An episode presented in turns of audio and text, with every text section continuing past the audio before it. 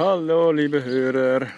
Ich stehe hier an derselben Bushaltestelle, an welcher ich mit Monika vor fünf Monaten gestanden habe, als wir auf dem Weg zur Liebesakademie waren. Ich bin zurückgekommen, um bei einem Männerseminar teilzunehmen. Ein schamanistisches Männerseminar, welches mich für einige Tage in den Wald entführen wird. Ich habe mich sehr darauf gefreut. Jetzt gerade in dem Moment hat sich die Freude etwas zurückgezogen. Ich habe elf Stunden Reise hinter mir. Es hat in Strömen geregnet, es ist kalt und ich kann mir gerade gar nicht vorstellen, warum ich mich mit einer Gruppe roher Männer in den Wald verziehen sollte. Ja, und so ist das oft vor solchen Seminaren. Kurz bevor es losgeht, will ich mich am liebsten einfach nur verkriechen. Mir fallen tausend Gründe ein, warum ich jetzt lieber woanders wäre. Ja, und tausend Fragen gehen mir durch den Kopf. Warum sollte ich mich überhaupt alleine mit anderen Männern im Wald verkriechen? Ich, der ich mich doch gar nicht so wohl fühle um Männer herum.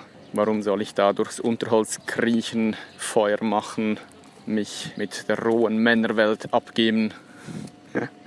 Ganz viele Ängste kommen auf. Bestimmt ist mein Zelt nicht dicht. Da sind bestimmt tausend Mücken, Zecken, die mich beißen werden.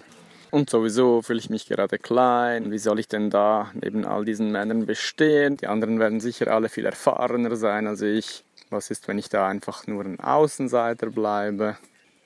Ich bin doch eigentlich gar nicht so dafür gemacht, draußen zu sein und anzupacken. Ich bin doch vielmehr der Kopfmensch. Da fühle ich mich wohl beim Denken, beim Planen, beim Analysieren. Aber sich die Hände schmutzig zu machen, das ist doch gar nicht so mein Ding. Worauf habe ich mich hier nur eingelassen? Tja, und wahrscheinlich geht es aber genau darum, diese Gefühle anzuschauen, mich ihnen zu stellen. Also, ich lasse mich darauf ein, ich will mich darauf einlassen und werde später davon berichten. Alles Liebe, bis dann.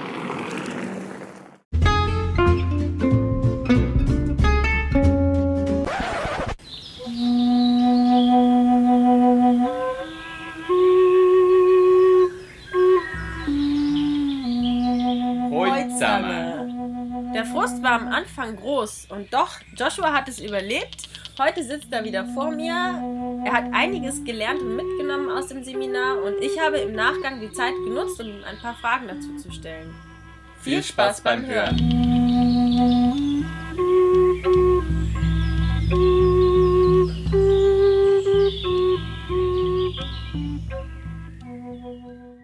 Einer Woche warst du an einem schamanischen Männerseminar. Mhm. Was kann man sich darunter vorstellen? Wir waren knapp drei Tage in der freien Natur. Das wurde geleitet von Dirk Liesenfeld, den haben wir am Tantra-Seminar kennengelernt. Wir haben da sehr viel Zeit im Wald verbracht, Holz gespalten, meditiert, gut, aber einfach gegessen, geschnitzt. Wir waren dem Wind und Wetter ausgesetzt. Dabei haben wir viele Gespräche geführt um ein Lagerfeuer. Wir hatten eine Axt statt einem Talking Stick, die wir weitergereicht haben. Und es gab aber auch ganz viele Momente, wo wir geschwiegen haben, so wie manchmal auch gesungen und zwei, dreimal auch musiziert miteinander. Mhm. Das klingt jetzt irgendwie, als hättet ihr in der Natur eine schöne Zeit verbracht. Wir haben auf jeden Fall eine schöne Zeit miteinander verbracht. Was war der Seminarteil des Ganzen? Darauf werden wir hoffentlich noch zu sprechen kommen. Also ich kann ja vielleicht mal sagen, so die zwei Höhepunkte. Wir haben einerseits gelernt, mit Waffen umzugehen und zu schießen. Und andererseits haben wir drei Stunden zusammen nackt in einer Schwitzhütte gesessen. Das ist eine Art Sauna unter der Erde. Mhm. Und während der ganzen Woche haben wir auch einiges zu den schamanischen Traditionen Europas erfahren. Was ist eigentlich schamanisch? Das klingt so spirituell, so irgendwie esoterisch, religiös. Kannst du das kurz beschreiben? Ja, das ist eine gute Frage. Ich kenne jetzt auch keine genaue Definition davon. So was für mich relevant war, es geht darum, sich mit der Natur zu verbinden, seine Instinkte wieder zu kultivieren, so eigentlich aus dem Kopf zurück in die Intuition finden und wieder ein Teil der Natur zu werden, statt sich davon auszugrenzen. Mhm. Und wer hat ähm, an dem Seminar alles teilgenommen? Es waren neun andere Teilnehmer zwischen ca. 35 und vielleicht 55 Jahren gestandene Persönlichkeiten mit viel Lebenserfahrung. Generell aber waren doch auch viele davon auf der Suche danach, äh, was ist ihre Aufgabe im Leben, was wollen sie wirklich tun, wer sind sie überhaupt, Meiner Wahrnehmung nach hatten viele auch ganz ähnliche Themen. Konkurrenzdruck im Alltag, Machtkämpfe im Beruf oder auch Herausforderungen in der Liebe, in Beziehung, Familie.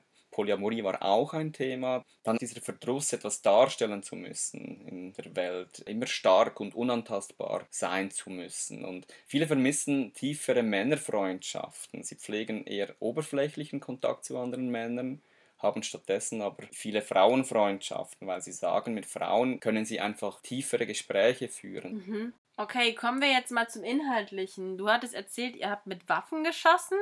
Meinst du dann mit Pfeil und Bogen? So zumindest würde ich mir das bei einem schamanischen Männerseminar vorstellen. So ein bisschen wie Cowboys und Indianer. Ja, wahrscheinlich.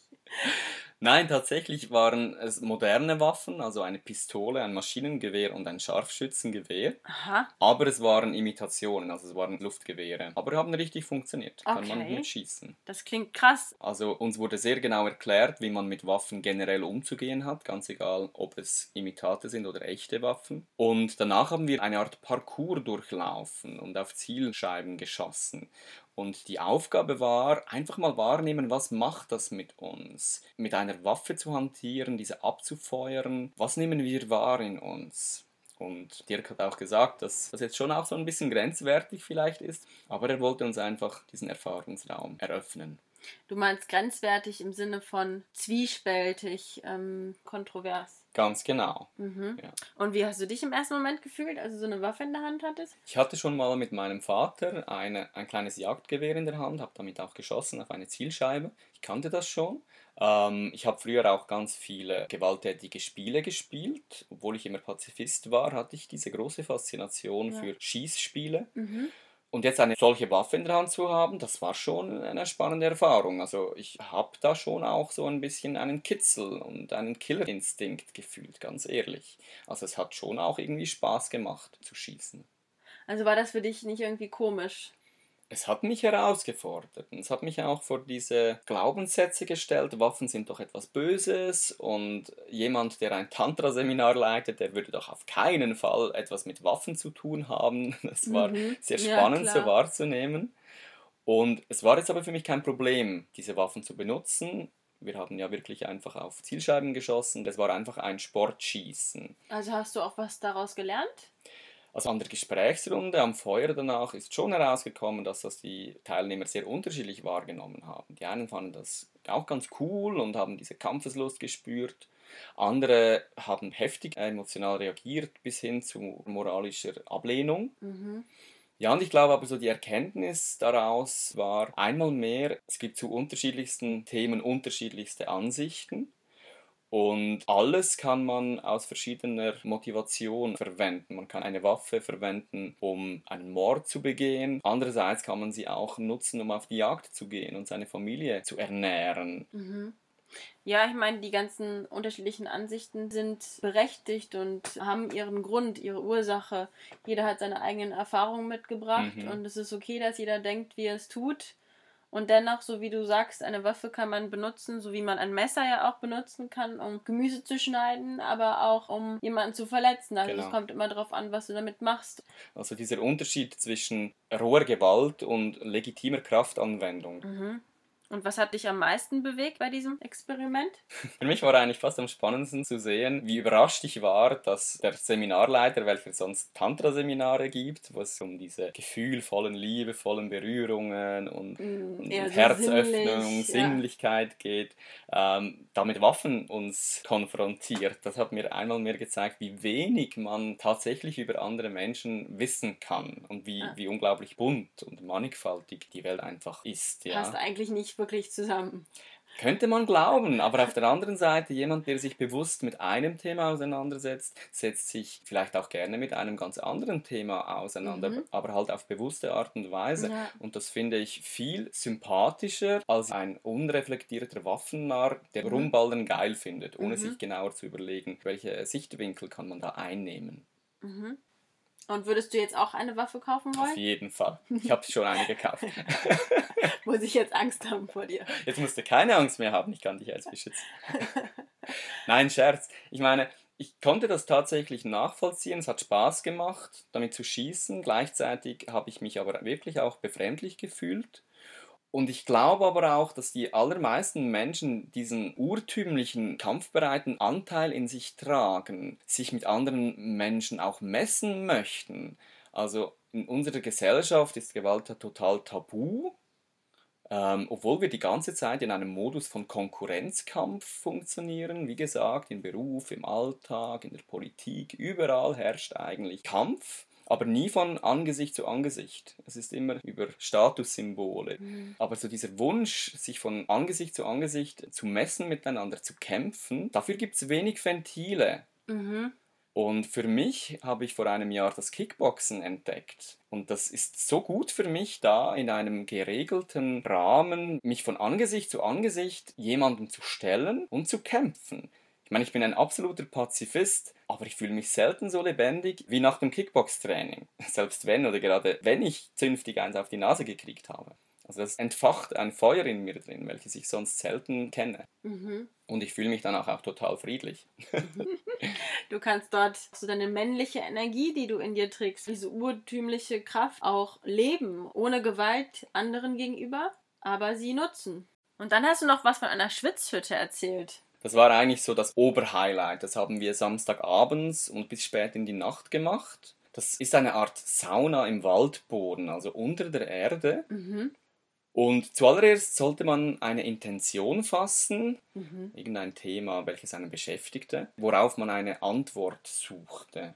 Zum Beispiel, ich möchte wissen, was meine Lebensaufgabe ist. Mhm. Was war deine Intention? Meine Intention war herauszufinden, was ist der nächste Schritt auf meiner Vision, mehr Liebe in die Welt zu bringen. Und hast du äh, bist du zu einer Erkenntnis gekommen? Ja, auf Umwegen, glaube ich, bin ich auf eine Erkenntnis gekommen. Darüber werde ich gerne auch noch berichten. Wenn ich das also kurz zusammenfasse, ihr wart zehn Männer, die nackt in einem Erdloch unterwegs waren. genau, wir haben da drei Stunden drin gesessen. Und was habt ihr gemacht? Kannst du mal genau erzählen? Das klingt irgendwie komisch. Darf ich leider nicht, war zu äh, brisant. Gab es auch eine Gruppensexorgie? Ganz genau, da kam es jetzt endlich mal zu dieser Orgie. Scherz. Äh, ja, wie muss man sich das vorstellen? Wir krochen also da nackt in diese komplett dunkle Erdhütte hinein. Beim Eingang hat jeder von uns einen Becher mit heißem Kakao gekriegt.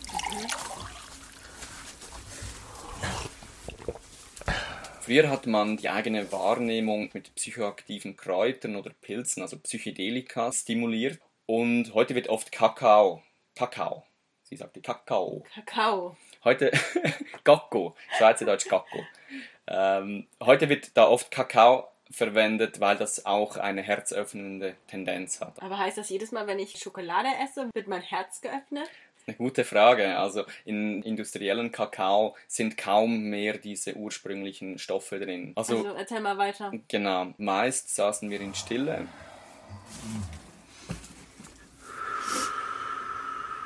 Während uns der Schweiß aus allen Poren lief. Mhm.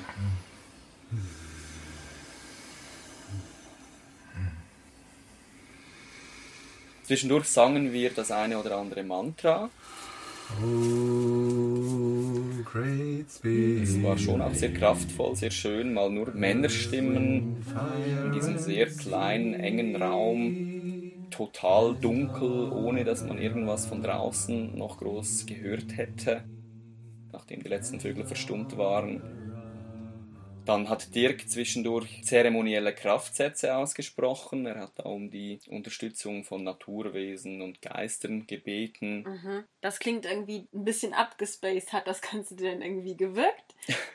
ja, es ist ein bisschen abgespaced, ganz klar. Und entweder man lässt sich einfach darauf ein und schaut, was mit einem passiert, oder man geht mit einer Abwehrhaltung da hinein und findet das eh alles Mumpitz und dann wird wahrscheinlich aber auch nicht viel passieren. Und von den meisten anderen Teilnehmern kann man dann am nächsten Tag beim Lagerfeuer, bei der Gesprächsrunde wirklich auch spannende Erkenntnisse zutage. Mhm. Also ich mhm. glaube schon, dass so etwas eine sehr, sehr starke Energie haben kann. Und wie war das mit so vielen Männern nackt in einem Erdloch zu sitzen? Ist das nicht irgendwie komisch? Oder irgendwie Ja, es mag echt mal wieder seltsam klingen, so wie auch beim Tantra-Seminar, da nackt mit anderen Menschen im gleichen Raum zu sitzen.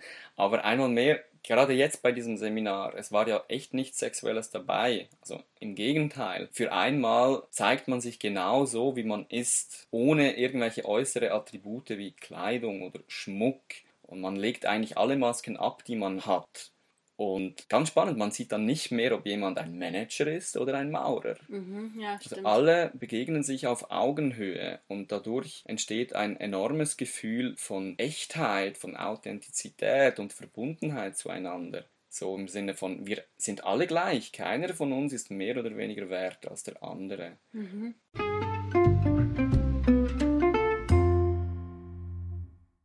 Klingt auf jeden Fall, als hättest du ein spannendes Seminar erlebt. Hm. Haben sich denn deine anfänglichen Ängste bestätigt? Nein, eigentlich überhaupt nicht. Tatsächlich habe ich mich die ganze Zeit über sehr wohl gefühlt in dieser Männerbande. Einerseits, weil da einfach wirklich keinerlei Konkurrenzkampf oder Wettbewerb stattfand. Da wurde viel Mut bewiesen, auch zu den eigenen Schwächen zu stehen und sich gegenseitig in diesen Themen anzuerkennen, zu respektieren und im besten Falle zu unterstützen. Also da kam ein richtig schönes Gefühl von Brüderlichkeit hoch, welches Mhm. ich so nicht kenne aus dem Alltag. Mhm. Andererseits habe ich wirklich gemerkt, ich bin gut auf meinem Weg. Die letzten Jahre, wo ich mich mit diesen Themen aktiv schon auseinandergesetzt habe, die tragen mittlerweile Früchte. Mhm. Und was meinst du, haben solche Seminare jetzt mit Liebe und unserem Podcast zu tun? Wieso erzählen wir jetzt eigentlich davon? Das ist eine spannende Frage und eigentlich ist die Antwort einmal mehr ganz leicht. Es geht erneut natürlich um das Thema Liebe und zwar die Liebe zwischen den Geschlechtsgenossen, also zwischen Männern bzw. zwischen Frauen. Es geht dann nicht um eine sexuell motivierte Liebe, sondern um gegenseitigen Respekt, Mhm. um Wertschätzung, um Unterstützung, Mhm. Mitgefühl statt ewiger Konkurrenz, dieser Argwohn, den ich oft aus dem Alltag gekannt habe früher, die Missgunst, die ich oft anderen Männern gegenüber empfinde, wenn sie etwas besser können als ich oder eine hübschere Frau an der Seite haben als ich. Mhm. Ja. Ja. du hattest es ja auch oft gesagt, dass du durch die Begegnung mit meinem zweiten Freund ein anderes Bild von Männern bekommen hast, dass sie nicht mehr in so einer Konkurrenz zu dir standen, sondern dass du gemerkt hast, was für liebevolle Menschen andere Männer sind. Ganz genau. Und das war wahrscheinlich hier auf diesem Seminar auch wieder der Fall. Es war einmal mehr der Fall, genau, dass dieses Gefühl von Bruderschaft, von Bruderliebe entstanden ist. Mhm. Bei so einem kurzen Zeitraum, ja. Mhm. Das war schon sehr erstaunlich, einfach weil alle diese offene Haltung mit sich gebracht und sich eingelassen haben auf diese Erfahrung.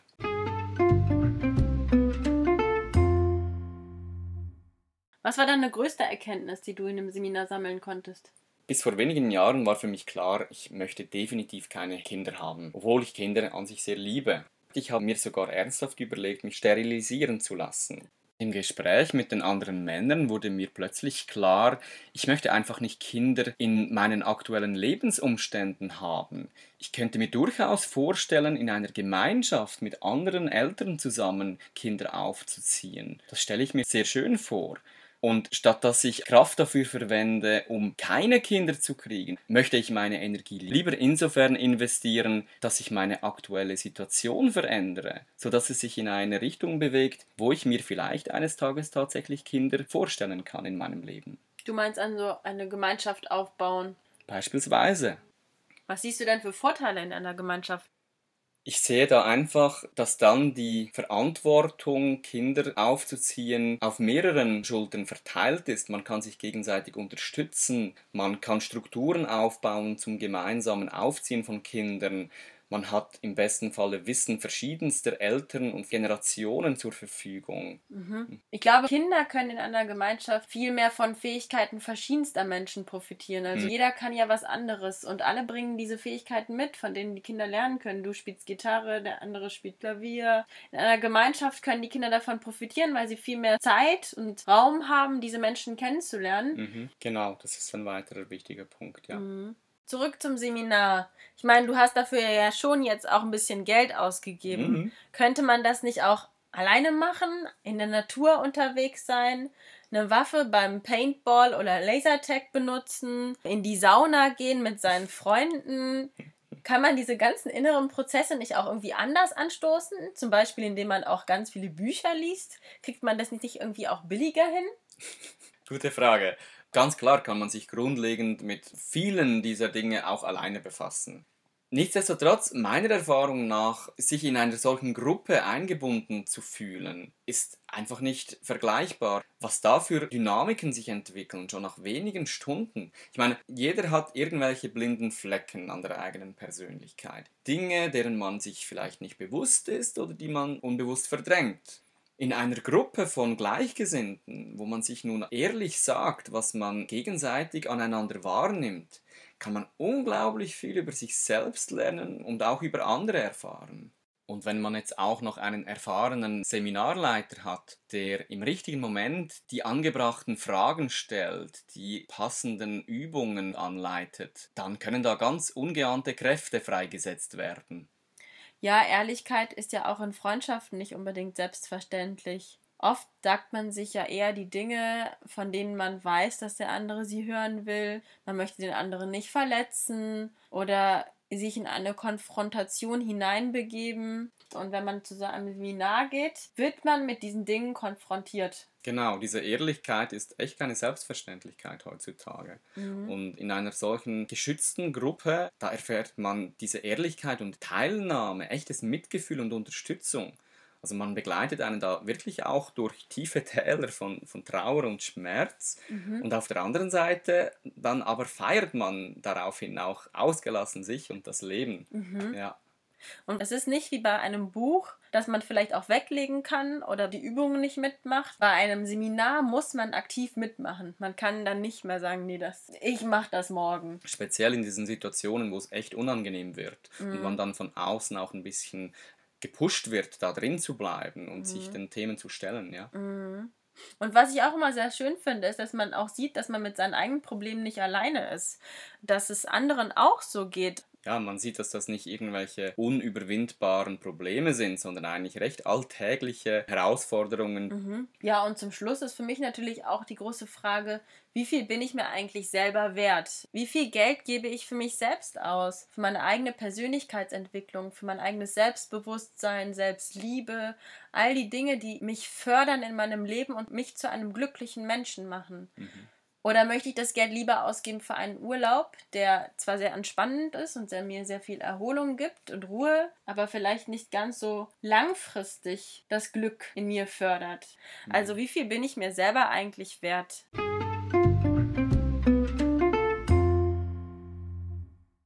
Kommen wir nun zum Ende unseres Interviews. Gibt es noch etwas, das du uns mitteilen möchtest?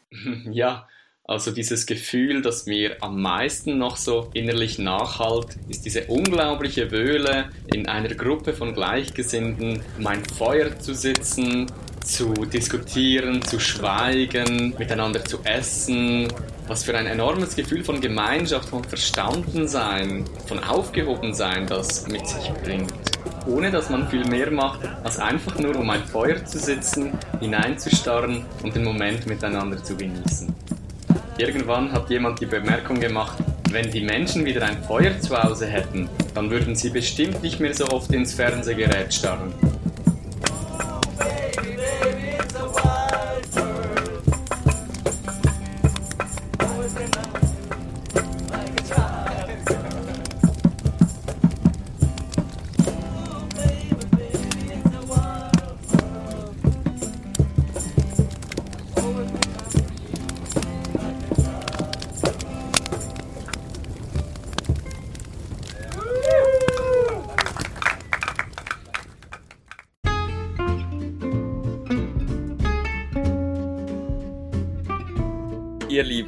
Damit sind wir am Ende der heutigen Folge angekommen. Wer sich weiter informieren möchte über Schamanismus und verwandte Themen, kann dies gerne auf Dirks Webseite tun www.schamane.berlin. Bei Fragen oder Feedback könnt ihr uns weiterhin kontaktieren. Wir freuen uns auf euch. Tschüss zusammen.